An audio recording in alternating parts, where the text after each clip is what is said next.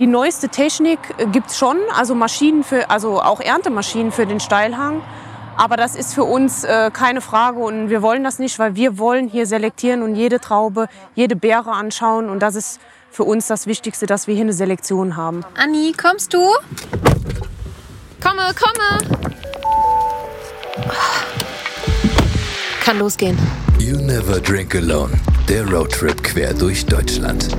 Begebt euch mit Hobby-Weinliebhaberin Anni und Winzerin Juliane von Juwelweine auf eine Reise durch die deutsche Weinkultur. Wir wollen Wein nicht nur trinken, sondern für euch erlebbar machen. Es wird mit Alpakas gewandert und der kleinste Weinberg des Nordens gepflanzt. Mit unerwarteten Gästen, persönlichen Geschichten und genialen Tipps für deine nächste Winecation vor der Haustür. Hoch die Gläser und viel Spaß mit Jule und Anni. Cheers. Hallo und herzlich willkommen zur nächsten Folge von You Never Drink Alone, der feuchtfröhliche Podcast, der Bekannte zu Freunden werden lässt. Und da sind wir bei Freunden. Apropos Freunde, heute ist eine ganz besondere Folge für mich, denn ich ähm, darf mit der lieben Anni die Kathi besuchen vom Weingut Kanz Fassian an der Mosel. Und Kathi und ich kennen uns schon seit über zehn Jahren. Wir haben zusammen Weinbau und Önologie in Geisenheim studiert. Ähm, und ich bin super dankbar, dass wir heute hier sein dürfen. Wir werden ähm, viel erfahren über das Anbaugebiet Mosel. Was heißt es, in unfassbaren Lagen, die schon Generationen vorher diese Lagen besessen haben, für Kathi heute dort Wein anbauen? zu dürfen. Ähm, wir werden in die Schatzkammer gehen.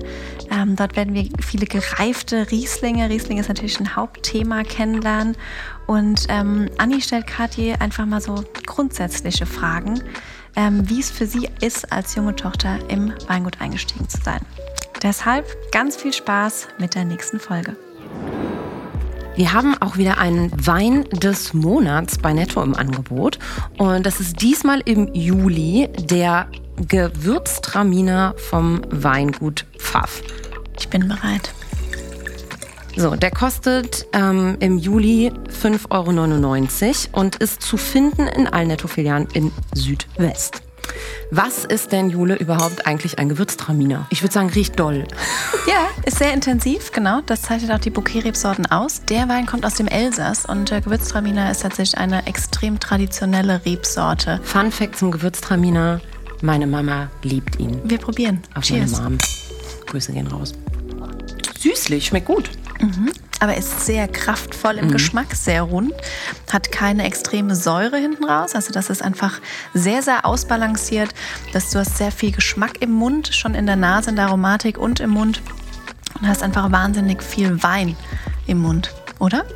Ja, und irgendwie habe ich das Gefühl, wenn er mir, also es ist jetzt total laienhaft er gesprochen, und mir den Rachen hinunterläuft, dass er dann schon auch irgendwie so wie so eine Spur hinterlässt, blöd gesagt, bis er im Bauch landet. Das Feeling hatte ich jetzt gerade. Es gibt aber noch einen zweiten Wein des Monats, über den ich mich diesmal besonders freue, weil es ist endlich mal ein Rotwein, hatten wir noch gar nicht. Das ist jetzt ein Shiraz, also ein Spanier, äh, kostet auch 5,99 Euro, ist aber in diesem Falle nur in den Filialen Nord und Ost zu finden. Wichtige Info. Der ist ähm, organic und vegan. Jule, ist nicht jeder Wein vegan? Nee. Äh, Nein, warum nicht? Tatsächlich nicht. Erstmal kurz Cheers. Ja, cheers. Oh, riecht aber gut. Also vegane Weine werden äh, nicht mit tierischen, beispielsweise Schönungsmitteln geklärt. Deshalb ist nicht jeder Wein vegan, aber das ist auch einfach Betriebsphilosophie. Manche weisen es aus, manche nicht. Das ist aber von der Aromatik auch sehr, sehr beerig, ist sehr dunkel in der Farbe. Finde ich aber nicht zu breit, nicht zu voluminös, hat einen guten Trinkfluss, ist relativ elegant, finde ich. Obwohl Shiraz auch schon kräftiger ist. Mhm. Schmeckt für mich so ein bisschen basisch schon fast, also sehr trocken, ne? sehr Ja, trocken. ja, mag ich aber auch gerne. Lecker. Wir sind heute an der Mosel bei der lieben Kati ähm, beim Weingut Kranz Fassian.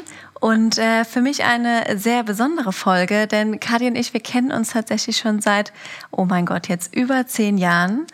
Wir haben zusammen Weinbau und Önologie in Geisenheim studiert und ähm, sind dann beide zu Hause in die Betriebe ähm, eingestiegen. Okay. Wir haben beide eine ältere Schwester.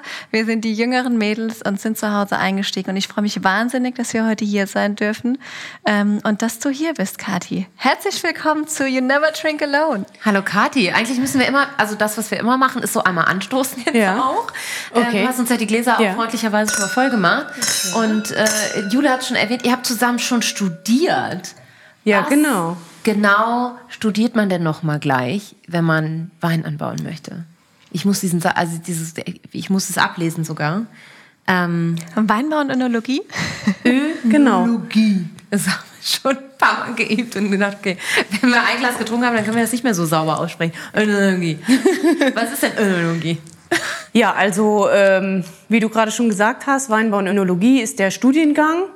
Das ist Weinbau erstmal alles das, was im Weinberg passiert und die Önologie fängt dann im Keller an, alles was ab der Traube dann, wenn die im Keller ankommt, passiert bis zur Abfüllung dann. Das ist das, was man also in zwei Teilbereichen dann lernt. Ja, und jetzt hast du ja das Weingut auch vor gar nicht allzu mega langer Zeit von deinen Eltern irgendwie übernommen. In der 13. Generation, ist das richtig? Genau, ist richtig. War ja. da eventuell ein gewisser Druck, dass du das unbedingt machen musst? Nee, es war eigentlich äh, gar kein Druck dahinter, weil ähm, ich habe mich aus, äh, also meine eigene Entscheidung dafür entschieden und da war eigentlich gar kein Druck. Meine Eltern haben immer gesagt, du musst das machen, was dich äh, glücklich macht und ähm, ja, nach dem Abi habe ich dann auch erstmal was anderes gemacht, weil ich gedacht habe, naja gut, machst du erstmal was anderes, das andere kannst du immer noch machen, aber ich hatte es immer im Hinterkopf, habe es aber nie ausgesprochen.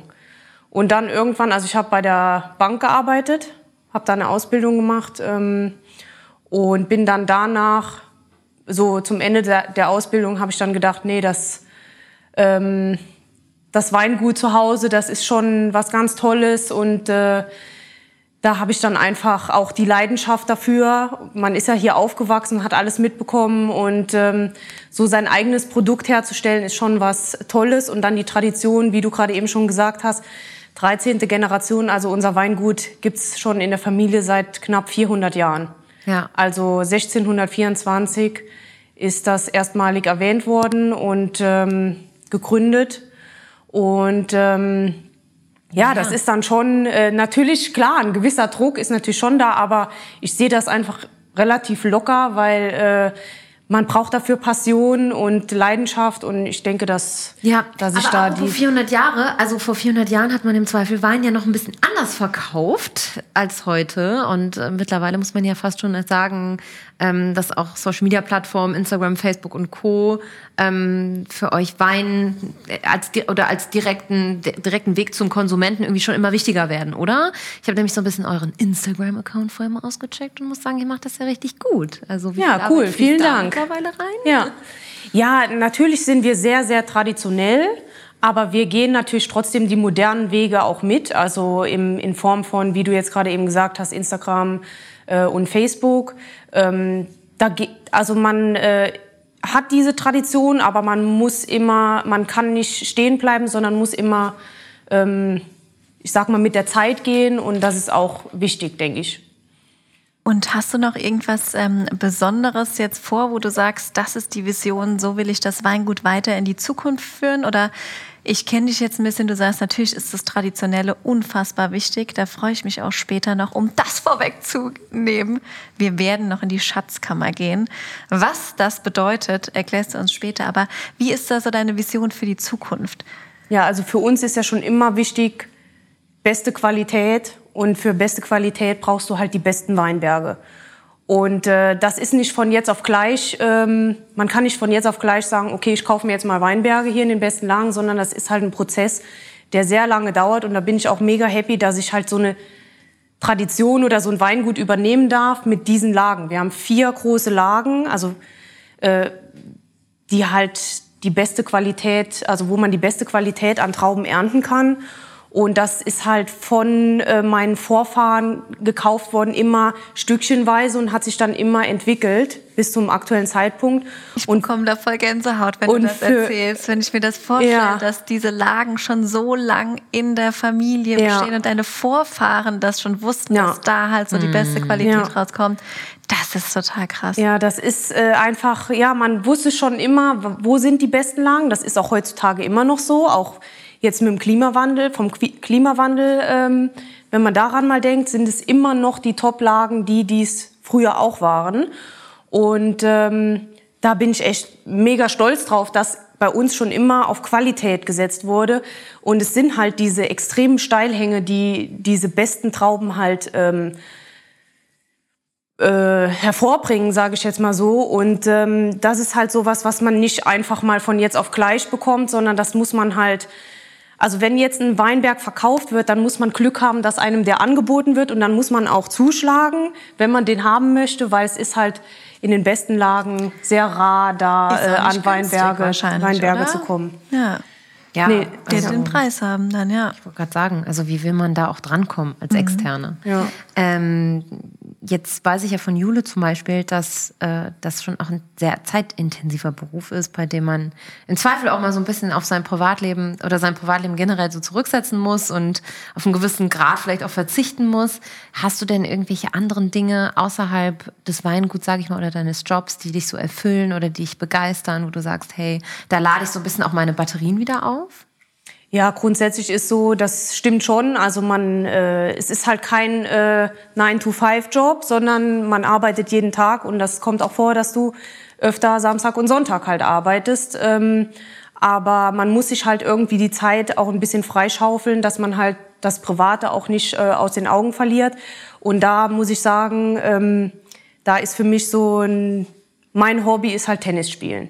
Ah. Also ähm, da, da kriegst du den Kopf frei. Genau, da bekomme ich den Kopf frei und äh, ja, spiele einfach mit Freunden und in der Mannschaft. Und äh, dann hat man sowieso jede Woche so sein, seine Zeit, wo man Training hat. Immer ein fester Tag. Und dann äh, spielt man natürlich auch noch so ähm, mit den Freunden, äh, Freundinnen dann äh, Tennis und äh, hat dann auch noch die Turniere. Und das ja. ist ja auch sehr wichtig, weil wenn ich dann anrufe, ah, kann jetzt nicht, hab Tennistraining, also das ist aber mega gut, dass dir das wichtig ist und ja. dass du sagst, diesen Termin wenigstens einmal in der Woche ja. brauche ich als Ausgleich. Genau. aber eine Sache, die ja auch euch ganz krass von anderen Weingütern, die wir vielleicht bisher auch besucht haben, irgendwie unterscheidet, ist, dass ihr sehr, sehr viel exportiert auch in alle möglichen Länder. Ich glaube 16 an der Zahl, ähm, von Hongkong bis weiß ich nicht, Spanien, Italien, Aruba, Vietnam, Shanghai, Norwegen, Schweden und so weiter. Ähm, genau. Das ist doch auch was ganz Besonderes, oder? Wie ja. seid ihr an diese internationalen Kunden gekommen, sag ich mal? 65, also erstmal der, der Großteil, der bleibt in Deutschland. Also 65 Prozent unserer Produktion äh, wird in Deutschland verkauft und vermarktet. Und 35 Prozent wird dann quasi in den äh, 18, 19 verschiedenen Ländern vermarktet. Und äh, diese Importeure, die lernt man zum Beispiel auf Messen kennen, auf der ProWein, das ist die größte äh, Weinmesse äh, jetzt hier in Deutschland. Und ähm, das sind halt so ähm, Messen, an denen man dann diese Kontakte knüpft und äh, wo man dann auch ähm, neue ähm, Importeure kennenlernen kann und äh, man kann halt äh, an den Stand kommen, die Weine verkosten und kommt dann halt ins Gespräch und ist eigentlich äh, ja das ist eigentlich so der Vorgang. Toll. Jule, gehst du aber mit mir hin, wenn Corona vorbei ist? Logo. Wir haben so das viel klingt vor. Äh, nach einem Traum, ja, nach ja. einer Traummesse. Ja. Aber das, deshalb, da brauchst du mich auch, würde ich jetzt mal sagen, ähm, weil du brauchst einen Plan, wenn du da durchgehst. Also das sind so viele ähm, Weingüter und so viele Leute, die sich da tummeln. Ohne Plan bist du wirklich verloren. Da weißt du gar nicht, wo du anfangen sollst.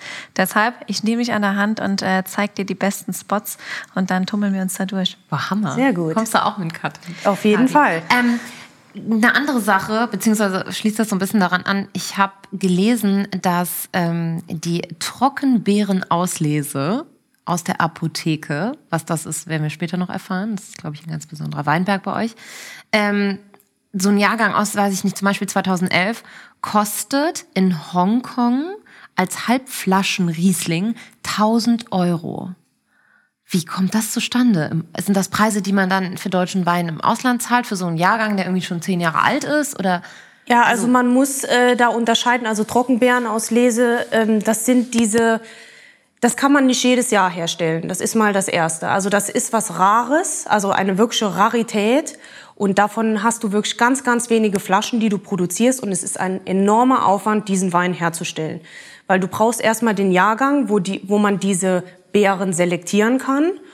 Und äh, du, das, du kannst dir vorstellen, das sind diese Rosinen an den, in den Trauben, also Beeren als Rosinen, das Wasser evaporiert aus der äh, Beere. Also man braucht dafür einen gewissen Pilz, der dann halt jahrgangsabhängig ist. Ach, krass. Also der ist natürlich. Und äh, der kommt ähm, jahrgangsmäßig, ist das dann, in einem Jahrgang gibt's den, in dem anderen Jahrgang ist, es, äh, ist er nicht da. Und das ist halt sowas, der öffnet diese Haut von der Beere. Und wenn es dann trocken und sonnig ist zum Beispiel, evaporiert das Wasser aus der Traube, aber die Aromen, Extrakte und der Zucker, alles bleibt ganz, ganz konzentriert in dieser Beere drin. Und das sieht dann so aus wie so Rosinen. Mhm. Und das kannst du nicht in der Masse herstellen, sondern du musst jede Traube äh, dir anschauen in der Hand und musst dann die einzelnen Rosinen da rauspicken. Ich dreh durch. Und dann presst du diese Rosinen ab und dann hast du, wenn du einen Tag mit, äh, also normal äh, geerntet hast, mit, ich sag jetzt mal bei uns, zehn Leuten, also eine Mannschaft von zehn Leuten, hast du nachher, haben wir maximal vielleicht so Halbflaschen, 90 bis 100 Stück. Das ist das, was wir an einem Tag das ist halt ähm, verrückt, weil du, wie Kathi gesagt hat, du presst die Rosine, also wie wenig aus halt, dieser ja. Rosine überhaupt rauskommt, sag ich, ich hätte das halt weggeschmissen, ne? Und mir gedacht, ha, Rosine, kommt ins Studentenfutter. Da kann man mit ja. Sicherheit keinen 1000 Euro Wein draus machen, ja. aber. Ah, und das ist halt diese Rarität und das ist halt wie, ich sag mal, das ist halt Extrakt und sehr, sehr süß, dieser Wein, aber der hält halt auch ewig. Also den kannst du 50 Jahre im Keller liegen lassen, natürlich unter besten Bedingungen, das ist natürlich klar, aber da passiert nichts. Apropos Keller. Jetzt habe ich hier von einer Schatzkammer gehört, in der ja auch so ein bisschen das Alleinstellungsmerkmal eures Weinguts schlummert. Ähm, sollen wir uns das mal anschauen gehen? Ich habe kurz vorher noch eine Frage. Ähm, was ist denn eigentlich so dein Lieblingswein hier aus dem Weingut? Hast du ein Steckenpferd, wo du sagst, das ist das Ding, der überzeugt nicht nur mich, auch meine Kunden oder das macht mir jetzt äh, bei dem neuen Jahrgang, ähm, wir dürften äh, heute was frisch abgefülltes sogar schon probieren. Hast du da irgendwas ganz Besonderes? Also ich muss sagen, ich kann gar nicht sagen, dass ich jetzt einen Wein oder eine Lage am besten mag, weil es kommt immer, finde ich, so auf auf den Anlass an. Also hast du was zu essen? Willst du einfach nur was äh, trinken und was Frisches haben? Oder willst du was Gereiftes haben? Oder irgendwie was Extraktreiches oder was, äh, also das ist wirklich sowas. Ich könnte mich ja jetzt da schwer irgendwie entscheiden, welcher Wein da. Ähm, ist alles gut. Da, äh, welcher jetzt mein Favorite ist. Ja, ja. Aber das Wichtigste ist halt, dass die Kunden entscheiden. Ne? Die Kunden entscheiden, äh, den Wein mögen die und dann kaufen die den Wein. Und äh, ich kann halt nur Empfehlungen geben, für welchen Anlass, für welche Gerichte oder wenn mich da halt jemand nachfragt, dann ist das, was ich machen kann. Aber der Kunde muss halt selbst entscheiden und so ist das halt bei mir auch. Ich entscheide dann auch je nach Anlass. Aber du willst schon sagen, dass so auch, wir sind ja an der Mosel Riesling, das ist natürlich so dein Favorite. Ja, oder? auf jeden Fall. Ja. Also, ja. Apropos Riesling, ich würde sagen, äh, da können wir uns mal ein paar Riesling in der Schatzkammer angucken. Auf oder? jeden Fall alte Rieslinge und junge Rieslinge. Ja. Und frische Rieslinge. Genau. Ja, genau. Wir, wir aktueller Jahrgang, also wir befinden uns gerade im Jahrgangswechsel. Also aktueller Jahrgang ist dann 2020er Jahrgang. Und ähm, die Lagenweine, die wir produzieren, äh, da lagern wir 25 Prozent ein. Bei uns im Keller, best, also ähm, Temperatur, also super Bedingungen, einfach von der Temperatur und von der Luftfeuchte. Und ähm, dann können halt auch die Leute bei uns gereifte Weine kaufen, die sie direkt trinken können. Weil wir sagen halt, die Lagenweine, die haben so viel Potenzial und sollen halt nicht so jung getrunken werden. Das ist natürlich die Entscheidung vom Kunden, ob die jetzt sagen, okay, ich möchte aber gerne den aktuellen Jahrgang. Wenn ich aber eine Empfehlung ausspreche, dann ist es meistens so, dass ich sage, nimm dir einen, der ein, zwei, drei Jahre gereift ist oder sogar noch noch und mehr. auch was ja ein super wichtiger Punkt ist, dass viele ja wirklich einfach gar nicht diese optimalen Bedingungen zur Lagerung haben, dass du dieses Potenzial des Weines ausschöpfen kannst. Und das ist ja natürlich mega. Die Kunden können hierher kommen. Ihr habt die perfekte Lagerung garantiert. Das heißt, ähm, natürlich kann immer mal was sein, aber ihr gebt die Flasche raus mit besten Lagerungsmöglichkeiten bei euch im Weingut und die Ja. können das hier einfach ähm, erwerben. Und das ist ja Wahnsinn. Genau. So ist Hammer. es. Ja dann. Wir können uns das mal anschauen. Super, los geht's. So, und hier sind wir in dem Keller, wo wir unsere Weine einlagern zum Reifen. Okay, und ähm, was ist so das Älteste, was ihr da habt? Kannst du uns das zeigen? Also im Verkauf, also den Wein, den man noch erwerben kann, das ist der älteste Jahrgang der 1986er aus der Trittenheimer Apotheke, eine Spätlese. Und der, der bei uns in der privaten Schatzkammer liegt, also die Weine, die halt nicht mehr erwerblich sind, äh, das ist, da ist der älteste Jahrgang, glaube ich, ein 53er, 1953. Ja. Okay, kannst du uns den Ja, kommen wir, zeigen? Komm, wir schauen einfach mal nach. Und was ist der dann, also was ist denn so eine Flasche davon wert tatsächlich? Ja, also 1000 Euro, 10.000 Euro, 100.000 Euro, eine da, Million? es gibt halt verschiedene Qualitätsstufen erstmal und dann auch äh, der Jahrgang, der spielt natürlich auch eine Rolle. Wie war der Jahrgang? War das ein guter Jahrgang? Ähm, aber natürlich ist es bei uns so, das ist für uns auch sehr, sehr wichtig, dass wir sagen, auch wenn ein Jahrgang sehr, sehr schwierig ist, weil das ist halt so, ist ein Naturprodukt. Wir arbeiten äh, mit dem, was wir, ähm, aus also was wir quasi bekommen, die Trauben, die wachsen. Und da sagen wir aber auch, wir müssen die beste Qualität einfach rausselektieren, wenn es halt auch mal etwas schwieriger ist. Aber dann müssen wir halt einfach umso mehr arbeiten. Ich habe schon was entdeckt. Ich habe schon was entdeckt. Das ist mein Jahrgang, 1990. Da bin ich geboren. Der ist also 30 Jahre alt. Mhm, genau. Darf ich mal einen in die Hand nehmen? Klar. Ich will jetzt nichts kaputt machen. Ja, vielleicht die? Guck mal hier. Guck mal hier. Und das ist auch mein Jahrgang. Eiswein. Hier, guck mal hier. Guck mal hier. Bin ich auch schon so alt? Aber ganz kurz, hier steht Eiswein. Hammer. Jetzt mal wieder eine Eiswein. freakige Frage von mir. Wann habt denn ihr das letzte Mal Eiswein gemacht? Ich glaube, das war 2002. Aber das Witzig, hat mir nicht, nämlich 2003. ja, das aber das hat nichts damit zu tun, dass wir das nicht mehr konnten. Also dass es Ja. Wetter, äh, also vom Wetter abhängig war, sondern weil wir uns dann eher auf die Trockenbeerenauslese ähm, Ah, ja. fokussiert haben, ko- konzentriert haben und ähm, Ah, und dann habt ihr für euch beschlossen. Genau, dann haben wir für Eiswein uns beschlossen, dass wir dann. Ja. dass wir Eiswein dann nicht mehr produzieren. Also das hat aber jetzt sonst keinen Grund. Guck mal. Und ist, sag mal, ist das Arbeit? Wie, wie pflegt man denn? Also, weil das, ihr verschließt ja hier, das sind ja nur besondere Weine, die hier lagern, mit Genau. Naturkork. Ähm, ihr müsst entkorken. Wie pflegt man? Weil man sieht das hier, aber das ist ja eine Wahnsinnsarbeit, das Ganze Ja. instand zu halten, das Ganze zu lagern, Korkmotte und so weiter und so fort. Wie macht ihr das hier? Wichtig ist halt perfekte Luftfeuchte, konstante Temperatur. Und dann, wenn der Füllstand halt etwas niedriger ist, dann ähm, müssen wir halt die Flaschen auch mal aufziehen und wieder beifüllen. Also mit dem gleichen Wein natürlich, aber dass der Füllstand dann etwas höher, also dass der dann wieder aufgefüllt wird. Ja. Und das ist dann halt je nach Bedarf. Da schauen wir dann einmal im Jahr, welcher Wein das dann ist Wird kontrolliert. und ja. wird dann kontrolliert. Genau.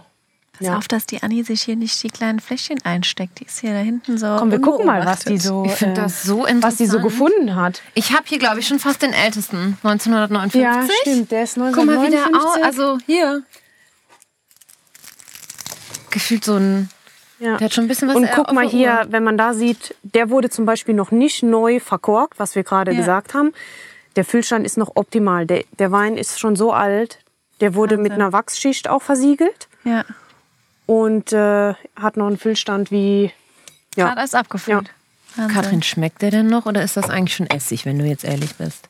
Nee, der schmeckt natürlich noch. Also Ja? es ist mega, äh, also wenn man jetzt zum Beispiel hier so einen Wein hat, den öffnen wir natürlich auch nicht. Ja. Äh, jeden Tag, beziehungsweise auch jedes Jahr. Also wenn wir mal eine Flasche von so einem wirklich ganz, ganz alten Wein öffnen, dann ist es wirklich äh, was ganz Spezielles, auch für uns, was ganz Besonderes. Und dann ist es natürlich auch was ganz Besonderes, weil dann die vor, vorherige Generation, äh, also mein Großvater diesen Wein erzeugt hat. Und das ist halt für mich auch Emotionaler Eben, Wert. äh, Ja. Und auch einfach nur Gänsehaut, wenn ich dann denke, wow, der Wein ist halt noch so top und beste Ja. Qualität, der ist einfach nur richtig toll. Ja. Ja, und wer kauft den dann tatsächlich? Also das sind so Raritäten, also die ähm, verkaufen wir jetzt auch nicht in unserem Online-Shop oder so, sondern da muss man speziell bei uns anfragen. Also man muss die äh, anfragen äh, und äh, dann sind das wirklich Raritäten, die jemand kauft. Und zum Beispiel, wo wir eben drüber gesprochen haben, Trockenbeerenauslese. Hier oben liegt zum Beispiel aus dem Jahrgang 2017 eine Trockenbeerenauslese. Da haben wir vielleicht also von diesen halben Flaschen hier, Und das sind die 1000 Euro Flaschen, die ich das sind die habe. halben Flaschen, da haben wir insgesamt 60 Flaschen abgefüllt. Krass. Ja. Ja. Das sind wirklich ganz, ganz kleine Mengen und äh, das sind halt so die Raritäten, die dann Guck mal hier, liegen. 1955. Das ist sogar noch älter. Ja. Und hier sind dann auch die Magnum- und Doppelmagnum-Flaschen, die wir hier einlagern. Also wir füllen auch in Großflaschen ab. Und äh, das ist natürlich auch Ui. cool. Oh. Eine Großflasche. Mal hier, wie viele Liter sind das? Das sind jetzt drei Liter. Wow. Eine Flasche drei Liter, Doppelmagnum. Doppelmagnum. Bis Only zu welchem. Volumen ähm, füllt ihr? Bis zu drei Liter. Drei Liter? Ja. Wir füllen nur bis zu 1,5. Aber deshalb mega schön. Genau, und hier ist dann so der neuere Teil für die neuer, also für die aktuelleren Jahrgänge. Weil die andere, die anderen Fächer haben nicht mehr gereicht. Da war alles voll. Ja, dann muss man noch Platz schaffen dafür. Und der wird ja auch in 30 Jahren wieder so alt sein. Genau, so ist es. Hammer. Mega cool. Hält man sowas übrigens bewusst zurück?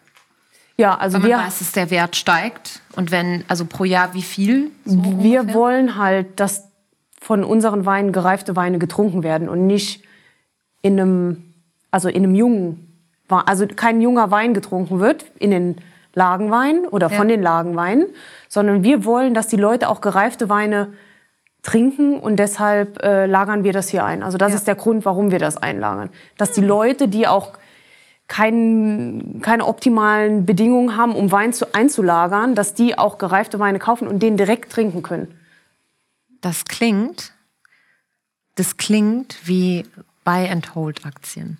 Also vielleicht sollte man mal in Wein investieren und den mal 30 Jahre liegen lassen statt so einer Amazon-Aktie. Mal gucken, ne? Das ist ein Statement. 1000 Euro Ja. ist auch Geld. Leute, investiert in Wein. Wenn ich mich jetzt als Privatnutzer oder Weintrinker dazu entscheide, irgendwie jetzt so ein, ich sag mal 2018er Jahrgang, der jetzt noch nicht so alt ist, bei euch zu kaufen, kann ich den bei mir selber denn überhaupt so einlagern, dass der so viel an Wert gewinnt? Oder wie geht das? Ja, klar kannst du den einlagern. Wenn, die, wenn du einen guten Weinkühlschrank hast oder ich sag mal einen Keller, der, das Wichtigste ist konstante Temperatur. Das ist wirklich das Wichtigste, dass es nicht im Sommer mega warm ist und im Winter mega, mega kalt, sondern dass die Weinflasche einfach bei konstanter Temperatur liegt. Und die kannst du natürlich auch einlagern bei dir, wenn du halt diese Bedingungen hast, diese optimalen. Ja. Das Dann ist das gar kein Thema. Dann kannst du dir qualitativ, also beste Weine kaufen von der Qualität und dann kannst du die einlagern. Kein Hammer. Problem. Hammer. Manche kaufen halt einfach auch zwei, drei Kisten und dann probieren die immer äh, jedes Jahr zwei Flaschen oder so davon und schauen dann, wie so die Entwicklung ist von dem Wein. Ja, ähm, der älteste Wein, den ich jemals probieren durfte, war in einem Sizilienurlaub ähm, auf einem Weingut da. Und die waren, das war so ein, schon fast, die haben das behandelt wie so ein Familienerbstück. Also das lagerte auch in so einem ganz alten Eichenfass. Das sah auch schon so ein bisschen ranzig aus, muss man schon fast sagen. Und ich war da mit einer Freundin und haben dann auch so eine Weintour gemacht. Die haben ganz viel darüber erzählt und so weiter. Und wir durften dann zum Ende hin, das war so das Highlight, dann auch probieren. Und ich bin ehrlich, das hat geschmeckt wie Proschek oder Portwein oder sowas. Also das war ganz dickflüssig und ganz, ganz süß und eigentlich war das Likör. Also wie so ein ganz, ganz dickflüssiger, starker Likör. Und wir haben natürlich äh, so getan, als ob das das Beste von der Welt wäre. Und wir waren so, hm, hm, yum, yum, das schmeckt aber lecker süß. Aber es war wie so ein Alkoholsirup irgendwie. Und ähm, ja, ich glaube, das ist ein bisschen was anderes von den Flaschen, die wir hier gesehen haben. Ja, wir haben halt hier diesen, ähm, diese Süße. Also es kommt drauf an, ich weiß jetzt nicht, welcher Wein das gewesen ist, aber bei uns ist es so, dass die Süße, also dass die Gärung gestoppt wird. Also das ist halt so, der, der Traubenmost oder die Trauben werden gepresst, der Saft kommt in die Tanks, dann äh, wird die Gärung gestartet. Also, der, also die Hefen produzieren ja Alkohol und äh, wandeln quasi den Zucker in Alkohol um. Und dann wird die Gärung irgendwann gestoppt. Das heißt, du hast wenig Alkohol, aber einen hohen Zuckeranteil. Zuckeranteil. Vielleicht noch so als ähm, normaler Konsument, ähm, wenn ich jetzt sage, ich würde gerne was Gereiftes probieren, ähm, also kaufen, kann man das hier probieren? Nee, oder? Das wird nicht aufgemacht. Also oder? wir haben Gibt's immer so ein, zwei Weine, die wir auch gereift, also jetzt nicht so krass Ja. gereifte, aber wir haben schon gereifte Weine, die Und das wir... kann man dann tatsächlich bei euch vor Ja. Ort probieren und dann. Genau, aber es ist halt ausgewählt von uns. Also ähm, wir wählen halt aus, so was wir aktuell ganz ähm, cool finden, so zum Trinken und zum Kaufen. Und dann äh, zeigen wir das auch in Weinverkostungen. Aber das sind halt ein bis zwei Weine und ähm, ja. Könnte man denn jetzt praktisch jeden Wein in jeder Farbe so einlagern oder muss der bestimmte Voraussetzungen erfüllen? Also es muss schon äh, beste Qualität sein. Also äh, das ist natürlich auch so, dass der Wein Lagerpotenzial haben muss. Und das ist meistens äh, bei Weinen, die halt eine ähm, Top-Qualität haben. Und das ist bei uns zum Beispiel so, dass wir äh, alle Lagenweine einlagern, ob trocken oder fruchtsüß. Das ist, äh, das, das, da machen wir keinen Unterschied. Und, ähm, aber es muss halt schon Top-Qualität sein. Wenn du jetzt zum Beispiel einen Gutswein ähm, kaufst, dann ist das ein Wein, den du dieses oder nächstes Jahr trinkst. Und der ist dann topfrisch, aber das ist halt, der hat halt nicht dieses Potenzial, zehn Jahre im Keller zu liegen und dann äh, so zu reifen. Aber das ist ja auch sowas, was man dann äh, auch, sage ich mal, beachten kann beim, beim Weineinkauf. Muss einfach. man sich schon ein bisschen auskennen. Aber Cool. cool. Okay. Okay. Was ist das? Das ist der Boden, Schieferboden von den verschiedenen Lagen. Wir gehen ja nachher noch in Weinberg, dann zeige ich dir das mal im Weinberg selbst. Aber hier sieht man schon die Unterschiede von den verschiedenen Lagen, unterschiedliche Schieferböden, unterschiedliche Farben. Ja, pass auf. Und Apotheke, Hofberg, Goldtröpfchen und so weiter, das sind die Berge, die haben Namen. Genau, das Oder sind die, Hänge. Weinlagen, ja, das sind die Steinhänge, ja. Ich dachte Apotheke. Was ist denn da? Was machen die denn in der Apotheke mit Schiefer? Ja. Was? Lachst du mich aus? Was? Lass mich. Nee, ja, das ist super spannend. Deshalb hier. Terroir, kann man mal fühlen. Das hier ist ein bisschen dunkler. Ja, lass uns das, äh, Genau, das, direkt im Weinberg okay, angucken. das schauen wir uns nachher mal direkt im Weinberg an. Aber hier ist das mal ganz cool zu sehen, welche verschiedenen Farben es gibt und äh, was den Boden so ausmacht. Sehr cool. Mega. Alles klar. Ähm, Kathi, wo sind wir denn jetzt hier gerade? Ja. Also, beschreib mal. Wir sind hier in der Lage Leibener Laurentiuslei, also in der Steillage. Wie man hier auch sieht, das ist wirklich total steil und das sind auch die besten, die beste Lage jetzt hier von Leiven. Und äh, da bewirtschaften wir ein paar Weinberge Ein paar. und versuchen da die beste Qualität natürlich rauszuholen. Sag mal, Kathi, ich stehe jetzt gerade hier so. Wie, wie steil ist das, dass man sich das so ein bisschen vorstellen kann für all du die, die zuhören? Ja, also das ist so zwischen 60 und 65 Prozent Steigung. Also Leute, ne? Unfassbar. Ich versuche da jetzt mal runterzugehen. Am besten so schräg, Das ist halt wirklich weil wenn du so eigentlich fast eigentlich unmöglich, runter sich da zu halten. normal runtergehst, dann ist es halt schwierig, dann rutscht man schnell ab. Ja, also Also sich da immer habe ich auf jeden Fall auch die falschen Sneaker für an, würde ich sagen. Mit wa- Das ist- musst jetzt einmal dem Laien erklären, Kathi. ja. Warum tut man sich das denn an? Also wir haben ja jetzt schon einige Weingüter gesehen, die meisten waren nicht so steil. Ja, Was macht das was mit dem Geschmack? Macht das was mit der Traube? Was, warum, warum tut man sich das an? Das Wein? ist halt typisch Mosel. Steillage, das ist das, was man an der Mosel auch sieht. Und ähm, da muss man sagen, das sind halt die besten Trauben, die man da erntet. Und deshalb äh, macht man das auch. Es ist viel Handarbeit, aber äh, wenn man nachher das Resultat sieht, sieht und dann den Wein probiert, dann weiß man auch echt, wofür man es getan hat. Ja. Also es ist wirklich top. Also ich glaube, dass man ähm, hier während der Ernte auf jeden Fall ähm, einen knackigen Po bekommt. Denn ich merke das jetzt schon in nicht den nur einen knackigen Po, deine Waden. Aber ich habe hier einmal eine Ernte mitgemacht ähm, und mir ist der komplette Traubeneimer. Du musst den immer hier so Stock oder an Fuß stellen. Ja, So bestimmte genau. Techniken. Der Eimer, der steht hier hinter dem Stock. Genau. Und dann, dass der nicht runterfällt. Und wenn er runterfällt, dann sind die ganzen Trauben Ja, und wenn ich als rein hessisches Mädchen äh, einen Herbst hier in der Mosel mitgemacht und mir ist halt einfach alles runtergekullert. Also du kannst dir vorstellen, wenn wir hier Ja. drin stehen, dann renn mal Ich da runter, jetzt noch ein sammel die Trauben tiefer. wieder ein und hol deinen Eimer wieder. Ich und halt ihr habt gleich, ja dann ne? auch die ähm, Butten auf dem Rücken. Genau, diese Hotten, Und die sind ja auch, das ist ja, wie viel Kilo gehen da rein? fünf Eimer ungefähr. Ja. Fünf Eimer und Und das ist ja Das auch sind schon schwer. ein paar Kilo. Stell dir mal vor, du stehst hier, du brauchst irgendwas, wo du dich festhältst, von Stickel zu Stickel und dann hast du noch so Ja. Gewicht auf dem Rücken und trägst das hier raus. Also ich bin froh, dass ich heute Morgen noch das Pamela Reif 15 Minuten Booty Workout gemacht habe. Weil sonst könnte ich, wäre ich jetzt schon, die fünf Minuten, Krass, die wir hier äh, schnacken, wären bei mir schon die Beinchen am Zittern. ja, man das muss macht ihr den ganzen Tag. Ja, also du hast quasi von dem Rebschnitt, also das ist das, was im Winter passiert, man schneidet die Rebe zurück. Bis, zum, bis zur Ernte gehst du an jeden Rebstock ungefähr 20 Mal. Boah. An jeden einzelnen, Ja. stell dir das mal vor. Ja, unglaublich. Ja. Und es gibt natürlich, also es ist viel in Handarbeit, es gibt natürlich in, äh, Maschinen auch, die uns jetzt dabei helfen, die Weinberge zu bewirtschaften. Ich weiß gar nicht. Anni, soll ich an deinem äh, Booty ein bisschen schieben von unten? Okay, ich hab's. Ist krass, oder? Das ist unfassbar. Ich kann mir das ehrlich gesagt noch gar nicht vorstellen. Wir gehen nachher noch in einen steileren Weinberg. noch steiler. Ja, noch steiler. Ich dreh durch. Und dann sieht man auch richtig diesen Schieferboden. Grau, also jede Lage hat die einen anderen Schieferboden, also Untergrund. Und äh, der, hier zum Beispiel bei der Laurentiusler ist es Grauschieferboden. Und dieser Schieferboden gibt halt diese Aromatik auch den Trauben. Leute, der Kameramann fällt auch gleich.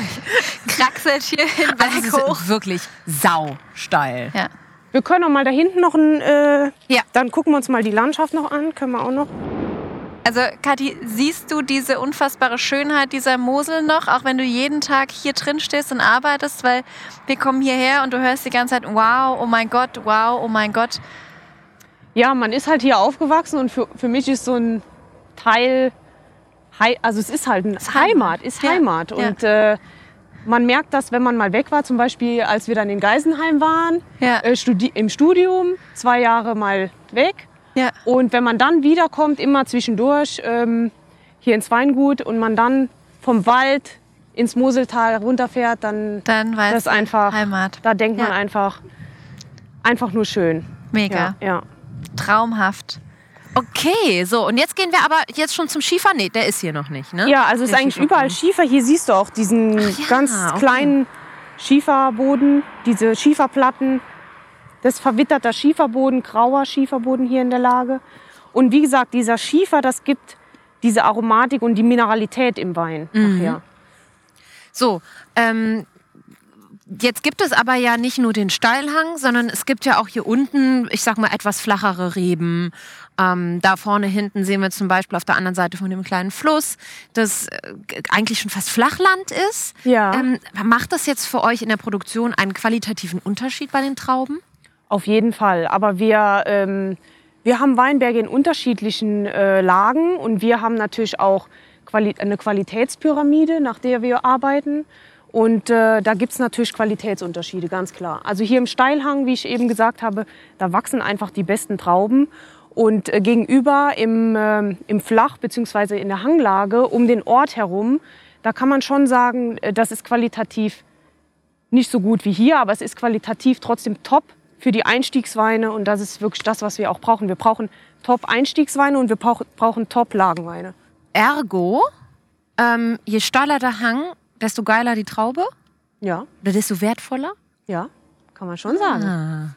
Weil die so viel Sonne abkriegen oder weil Ja, die Schiefer hier- Sonneneinstrahlung ist anders und dann ist es auch so, die Wurzeln äh, gehen mega tief in den Boden rein. Die Wasserhaltekapazität hier ist nicht so hoch.